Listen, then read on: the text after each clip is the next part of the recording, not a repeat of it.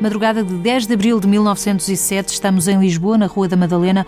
Um prédio foi consumido pelas chamas. Há 14 mortos. Entre esses mortos estão duas meninas que caíram, uma porque caiu ao tentar fugir e outra porque acabou por se atirar cercada pelas chamas. Portanto, os cadáveres destas duas crianças acabam no chão da Rua da Madalena.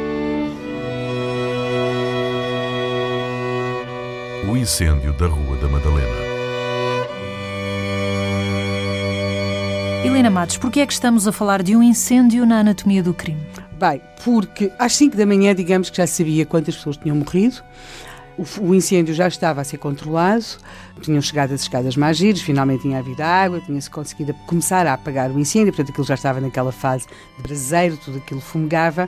E aí, essa mesma hora, na Rua do Século, no bairro Alto, está na máquina para ser impresso o jornal o Século. E este jornal, O Século, consegue ter às 5 horas da manhã já uma reportagem de coluna em meia sobre o que é que tinha acontecido na Rua da Madalena. Isto só se percebe. E há mais de 100 anos, estamos Sim. a falar em 1907. Isto só se percebe falando aqui de um homem que é um repórter muito importante à época, o Eduardo Fernandes, ele assinava como Esculápio, ele escrevia no jornal O Século. É preciso também perceber o que era a velocidade, a agilidade deste jornal O Século, a chegar aos locais, em fazer reportagem. Havia um faro jornalístico mais apurado? Havia uma tentativa de Bem, estarem nos sítios mais depressa? Havia em toda a imprensa da época. Apesar do, e... dos nossos tempos hoje serem mais rápidos, sim, à partida. Sim, mas dificilmente, mesmo hoje, é claro que hoje com a questão da, do direto da rádio ou da televisão poderia ser diferente, mas na imprensa escrita é difícil conseguir ultrapassar a velocidade daquilo que o Eduardo Fernandes fez nessa noite de 9 para 10 de abril de 1907. Ele chega ao local pouco depois das duas meninas terem caído à rua ele está na, na, Rua da Madalena. Tinham muitos informadores. Sim. Mas ele chega lá, ouve os populares, ouve os bombeiros, fala com os polícias, ele anota tudo e corre da Rua da Madalena para a Rua do Século, onde estão à sua espera os 20 tipógrafos de turno. E o que é que ele faz? Ele quer fazer a notícia do que viu.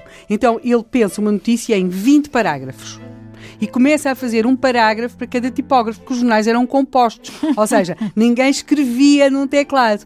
E portanto, ele o que vai fazer é ele vai dar um parágrafo a cada tipógrafo para comporem as letras, compor, os tipos, não é? E, e, ele vai fazendo em simultâneo 20 parágrafos, para quando chegasse ao fim ter o texto já todo composto. composto. Isto é às 5 da manhã. Extraordinário. Às 5 da manhã a página já está na máquina. Portanto, ele consegue. Não havia computadores. Absolutamente nada. E o jornal, ele faz uma reportagem de página e meia.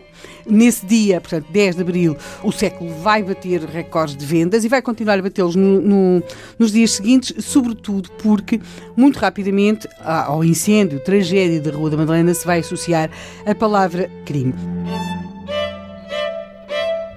a hipótese de ser crime surge ainda ao prédio ardia. E porquê? Por causa da explosão no primeiro andar. O que é que havia no primeiro andar? Que... Um armazém de sedas e o consultório de um médico. Mas a verdade é que houve uma explosão no primeiro andar. E depois, porque mal as pessoas. Mas podia não ser crime. Pois, podia não ser crime, mas alguma coisa ali aconteceu. Depois há uma outra coisa que é um cheiro. Um cheiro também. Um que... cheiro a quê? Água rasa e petróleo. E esse cheiro a água rasa também mais ou menos na zona do primeiro andar, porque houve pessoas do prédio. Fogo posto, portanto. Muitas pessoas sobreviveram, não é? E, portanto, essas pessoas vão referir, algumas delas, esse odor que terão sentido ao nível do primeiro andar. Ao nível do primeiro andar é importante então que fixemos o seguinte: havia um consultório médico, o consultório médico do Dr. Paiva Curado. O Dr. Paiva Curado vivia, porque era o consultório, e também a sua habitação. Vivia aí? Vivia aí com a, um sua, mãe, com a sua mãe e com uma criada. Hum. Dr. Paiva Curado, a mãe e a criada conseguiram fugir a tempo.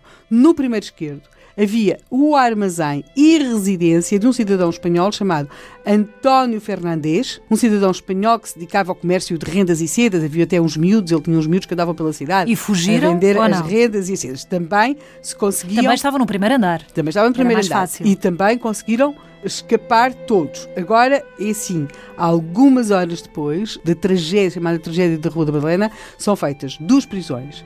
Quem? Os, os presos viviam no primeiro andar da Rua da Madalena, no número 237 da Rua da Madalena, no primeiro andar. Então era o médico saber... ou era o das sedas? Isso vamos responder amanhã.